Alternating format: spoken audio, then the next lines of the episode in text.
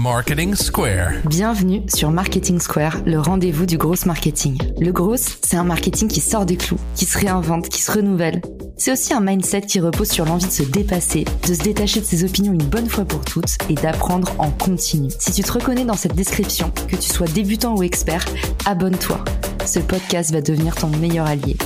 Souhaitez augmenter vos conversions et décrocher plus de rendez-vous J'ai un secret à vous révéler. L'extension Refer se connecte partout où se trouvent vos prospects. LinkedIn, HubSpot, Salesforce. En un clic, activez le bouton magique Rencontrer et laissez Refer identifier les meilleures personnes pour vous présenter. Placez le meilleur de la technologie au service d'une meilleure prospection. Découvrez Refer sur refer.social ou cliquez sur le lien dans la description.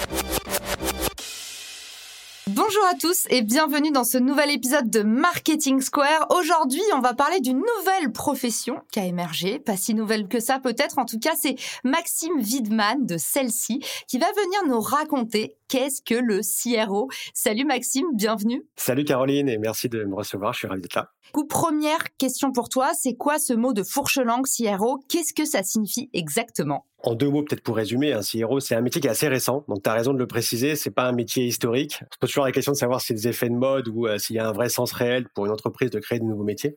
Ça, c'est un métier assez récent qui est devenu un peu incontournable dans les entreprises qui cherchent à faire une croissance euh, durable et rentable. Et, vu le contexte économique euh, qui est pas simple, tu vois, selon les boîtes, avec plus de difficultés d'investissement, plus de difficultés de développement, ces dernières années, le, fait d'avoir quelqu'un dans l'entreprise qui est garant de cette croissance durable et rentable, bah, c'est devenu vraiment critique. Donc ça, c'est déjà juste pour expliquer. Et après, ça rassemble de manière très concrète les métiers du marketing et les métiers business, que ce soit des métiers d'acquisition, des sales, des comptes exécutifs, des SDR, des BDR selon les secteurs d'activité, et tous les métiers également qui génèrent du revenu sur une base client, donc tout ce qu'on appelle le customer success. Ça, c'est l'ensemble des pôles qui sont rassemblés sous un CRO, en tout cas c'est le cas me concernant. Ok, on a bien compris que c'était une médecine nouvelle, mais alors comment, Maxime, toi, tu t'es formé à ce nouveau métier? J'ai eu la chance dans mon parcours euh, de, travailler beaucoup dans des directions marketing. J'ai été directeur marketing dans des boîtes B2C, dans des boîtes B2B, euh, pour des grosses entreprises, pour des petites entreprises. Donc, euh, ça permet d'avoir une assise solide sur les métiers et la technicité marketing. Ça, c'est déjà un premier point. Et puis, le deuxième point qui est important, c'est que j'ai eu également l'opportunité de côtoyer de très près le, le, monde du management commercial au gré de mon parcours. Et donc, c'est vrai que quand on a la chance de pouvoir avoir appréhendé des responsabilités marketing et des responsabilités euh, commerciales en direct, eh bien, on voit directement les écueils qu'on a à faire travailler ces deux équipes pour en maximiser l'efficacité. Est-ce que tu peux nous donner l'échelle de seniorité et peut-être la fourchette moyenne de salaire? Je pense qu'effectivement, il faut avoir un peu de seniorité pour être CRO parce qu'il faut appréhender la constitution de revenus d'une entreprise c'est très transverse en fait. C'est assez large, il faut être capable d'avoir une forme de leadership managérial pour être capable euh, de manager avec crédibilité et avoir de l'impact sur des équipes aussi bien commerciales que marketing. Et donc ça, ça s'acquiert pas en un an, deux ans d'expérience. Je pense qu'il faut avoir vécu pas mal d'expérience, être capable d'apporter un regard neuf et différent dans une nouvelle aventure. Et donc effectivement, ça demande un peu de seniorité. Si tu veux un, un chiffre, je pense que c'est bien d'avoir fait au moins dix ans minimum euh, d'expérience, soit côté marketing, soit côté sales, afin de pouvoir vraiment appréhender les deux univers et de les rapprocher de la meilleure des façons. Après, en termes de salaire, bah, ça va un peu ensemble. C'est vrai que du coup, euh, quand tu as de l'expérience, tu peux avoir des aspirations salariales plus élevées. Et puis surtout, un CRO est en charge de toute l'optimisation et la génération de revenus d'une boîte. Donc, si tu veux, en termes de responsabilité, d'exposition, de pression, c'est important. Donc, c'est vrai qu'en général, le salaire va également avec. Quand je regarde un peu les, benchmarks, un salaire de CRO, autour de 100 000 euros à peu près, un peu plus. Les salaires euh, dépendent forcément après des enjeux de chacune des entreprises. Et des types de boîtes et des secteurs d'activité dans lesquels vous bossez. Mais déjà, 10 ans d'expérience, tu nous as calmé. On a compris que euh, c'est pas en sortant de l'école qu'on devient euh, CRO. Tu manages combien de personnes et quel type de poste? Alors aujourd'hui, dans l'équipe CRO, j'ai toutes les équipes marketing, que ce soit la com, le branding, l'acquisition, évidemment, le product marketing, tous les métiers marketing associés au business, je dirais et puis toutes les équipes qui sont directement liées à la génération de revenus. Donc, dans mon entreprise, ça va être les équipes commerciales qui font de l'acquisition de nouveaux clients, donc des sales, mais également des SDR, des BDR, et puis toute la partie customer success qui génère de la valeur sur le parc client, soit par des mécaniques d'upsell, de cross-sell, de tarification ou euh, de rétention client. En général, ça fait pas mal d'équipes parce que c'est vrai que dans une entreprise, c'est des équipes qui sont euh, en général volumiques. Ouais, job de super-héros et en plus des équipes qui euh, sont pas nécessairement dans la même compréhension métier.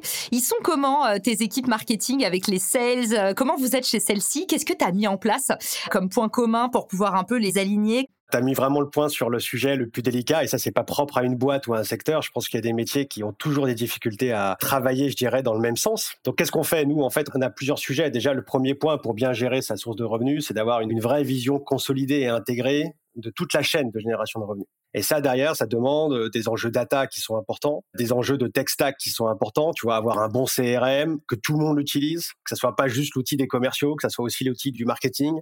Avoir un bon outil de data vis pour essayer de vulgariser les fonctionnements et l'optimisation des différents taux de conversion. Ça, c'est un premier point qui était euh, très fort. Et dans toutes les boîtes, tu trouveras toujours des équipes qui te diront, ah bah non, moi, je n'utilise pas cet outil-là parce que ça, c'est l'outil des commerciaux. Moi, j'ai préféré cet outil, il est plus simple à comprendre, etc., etc. Et pareil côté commerce. Donc déjà, unifier l'outil de pilotage. Ça, c'est un premier point hyper important. Après, le deuxième point, c'est de prioriser et d'aligner les actions de chacune de ces équipes. Tu vois, moi, quand je suis arrivé chez celle-ci, tout le monde avait des super idées. Il y avait plein de projets euh, un peu de partout. Mais la réalité, c'est que euh, y avait pas mal de projets qui avançaient en parallèle. Tu vois, les équipes euh, en général, je veux pas être trop caricatural, mais il y a beaucoup d'équipes market et business ou market et sales qui vont travailler les uns à côté des autres, mais pas les uns pour les autres. Et ça, ça fait une énorme différence. Donc faire en sorte que tout le monde, quitte à couper des projets, mais que tout le monde soit à 100% focus sur euh, les quelques projets, tu vois, nous on appelle ça les top 5 projets du semestre, et on aimerait faire beaucoup plus, mais on peut pas toujours, tu vois, mais s'assurer qu'en tout cas ceux-là on les réussisse et que tout le monde dans les équipes ait un, objectif et un impact sur ces projets-là. Ça c'est un deuxième axe fort, et puis enfin le dernier point pour conclure sur ta question, c'est euh, tester, évaluer, améliorer et recommencer, tu vois. Et ça, euh, dans CRO, tu as le Chief Revenue Officer, mais tu as aussi, le, c'est les mêmes acronymes que Conversion Rate Optimization, et, c'est exactement ça, tu vois. C'est-à-dire qu'il faut toujours avoir un regard neuf sur ce qu'on fait et éviter le côté, bah non, ça on l'a déjà fait, ça marche pas, ou euh, ouais, ça, ça marche bien, on le fait depuis cinq ans, il faut arrêter, il faut pas toucher. Toujours être capable d'être challengeant là-dessus parce qu'on trouvera toujours des pistes d'optimisation. Et je retiens vraiment que tu nous as dit, en fait, le hack suprême, c'est moins mais mieux. Si tu veux que les gens ils bossent mieux ensemble, donne-leur vraiment. Mieux vaut peu d'objectifs communs, mais qu'ils aient tous les mêmes objectifs. Comme ça, on est sûr qu'ils avancent dans le même sens. Et Maxime, justement, toi qui as une mission aussi globale, ça me donne envie de te demander là comme ça à chaud. Toi, en termes d'acquisition, en termes de vente, en termes de communication, marketing, c'est quoi tes best practices sur cette année? Qu'est-ce que tu retiens? Bah, le premier, c'est d'avoir vraiment lancé une grosse initiative, justement, CRO sur le site web. Donc, tu vois, d'essayer d'aller gratter des points de conversion sur chacune des pages visitées, de retravailler vraiment ça. Le site web était assez récent, il marchait bien. Et ça, on a gratté des points de conversion incroyables. Et vu les volumes, ça va très vite. Tu vas chercher quelques dixièmes de points de conversion et forcément, ça a un impact très fort. Tu mentionnes un CRM, ça m'intéresse de savoir.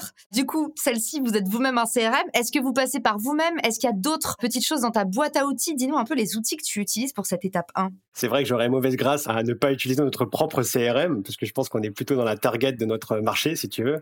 Donc ouais, je te confirme qu'on utilise euh, celle-ci en interne et celle-ci a l'avantage d'être une solution très intégrée. Donc tu vois, on peut faire du marketing dessus, on peut faire de la gestion de pipeline, on peut gérer de la facturation. Donc on a une vision intégrée de la data et ça c'est plutôt un avantage et c'est ce qu'on fait. Ça c'est plutôt le socle si tu veux notre génération de business. Après pour euh, travailler ensemble, euh, on utilise beaucoup Notion. Voilà, en début d'année, on a eu une grosse initiative pour aligner les équipes en, construisant des OKR communs. Tu vois, on y a passé un peu de temps, mais c'était vachement important parce que ça nous a permis de, de lancer le premier semestre avec justement le top 5 des projets sur lesquels on veut bosser et quelles contributions chacun a sur ces projets. Donc là, on a construit tous nos OKR dans Notion. OKR, pour ceux qui se posent la question, je vous renvoie vers mon épisode du glossaire où on vous explique c'est Objective and Key Result.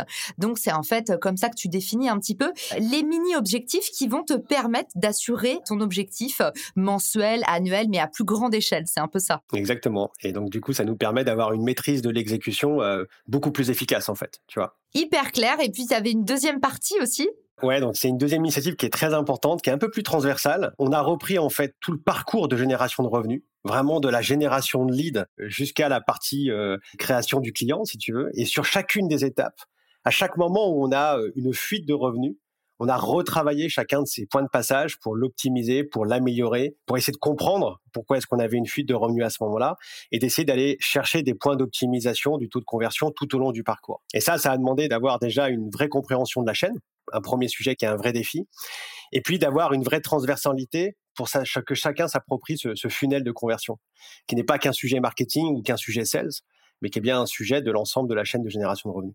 Comment tu fais alors? Tu nous parles de chaîne, de génération, de valeur. T'as mis qui autour de la table? Comment est-ce qu'on analyse euh, la exit rate, les gens qui partent du site?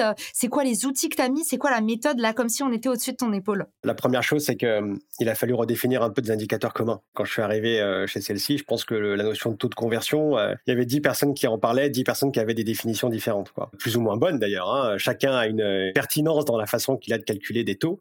Mais ça, déjà, il a fallu faire un vrai travail de nomenclature se remettre d'équerre sur euh, c'est quoi le vrai indicateur qu'on veut suivre, et puis comment on arrive à le mettre en data vise euh, pour pouvoir le suivre le plus régulièrement possible et de manière le plus démocratique possible.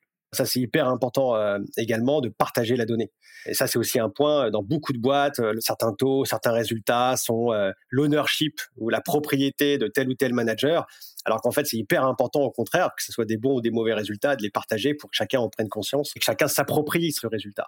Donc, on a fait un gros travail là-dessus sur la data et sur les, outils qui permettent de, de sous-tendre cette data. Ça, c'est déjà un premier point avec un vrai travail de langage commun. Comme je te disais, on a fait un gros travail de priorité dans les projets qu'on mène.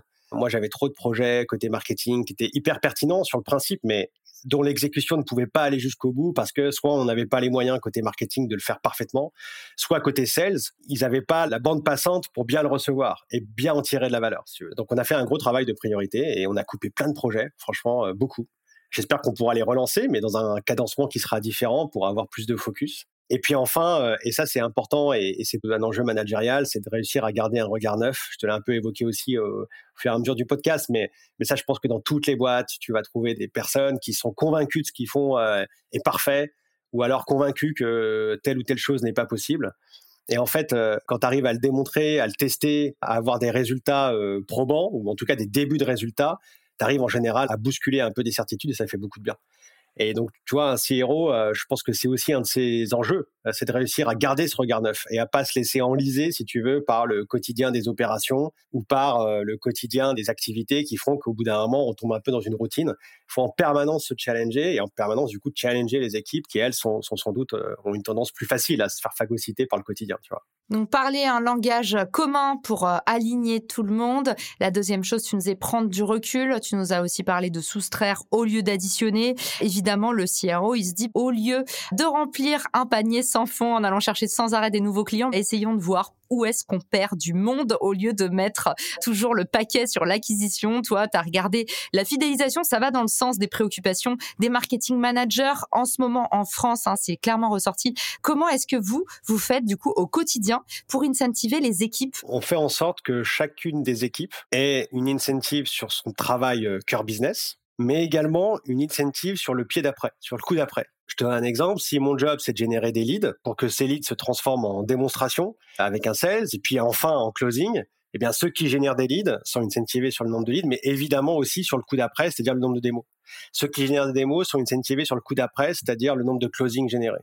Ceux qui font du closing et génèrent des nouveaux clients sont incentivés sur le coup d'après, c'est-à-dire quel upsell ou quelle valeur on va générer sur ce client que moi, le commercial, j'ai rentré, etc., etc. Et si tu veux faire en sorte de casser un peu les silos, déjà par l'incentive, et tu as raison, c'est un point hyper important forcément. Il y a les objectifs, il y a aussi la façon de rémunérer ou en tout cas d'incentiver les équipes et d'essayer d'avoir toujours ce regard sur ce qui se passe après moi en fait. Et ça, c'est quelque chose qu'on a mis en place et qui marche super bien parce que du coup, euh, il y a une vraie volonté d'aller travailler avec l'autre et pas juste à côté de l'autre quand euh, je dois remplir mon objectif. Génial. Et eh ben Maxime, j'espère que cet épisode aura donné envie aux auditeurs d'aller découvrir ce que vous faites. Vous êtes une très belle boîte située à La Rochelle, une équipe de gens formidables. Donc je les invite à aller regarder ce que vous faites. Vous avez une solution en plus intégrée qui répond à tous les besoins, je pense, des entrepreneurs, des marketing managers, des solopreneurs qui veulent aussi euh, se structurer. Maxime, où est-ce qu'on peut t'écrire? Et euh, dis-nous aussi s'il y a des opportunités de carrière ou ce que tu veux chez celle-ci qui pourrait intéresser nos auditeurs. Bah écoute, je ravi d'échanger, de retrouver tous les auditeurs intéressés sur LinkedIn. Mon profil est plus couvert à l'échange et, et au partage d'expériences, donc avec un grand plaisir. Et le LinkedIn de celle-ci est également très disponible et je te confirme qu'on est toujours dans une phase de développement importante. On est effectivement basé historiquement à La Rochelle, mais on est aussi à Bordeaux, on est aussi à Barcelone. Donc il y a plein d'opportunités et on a une phase de développement qui est très forte. Donc euh, forcément, on cherche beaucoup de talents et je suis certain qu'il y en a beaucoup qui nous écoutent. Donc euh, ravi de pouvoir continuer d'échanger avec ceux qui sont intéressés par la. Bravo pour euh, votre réussite. Un grand merci d'être venu ambiancer nos auditeurs dans cet épisode et je vous dis à tous à très vite pour un nouvel épisode. Ciao Si cet épisode te plaît, tu peux le partager en me taguant ou lui laisser 5 étoiles sur Apple Podcast. Marketing Square.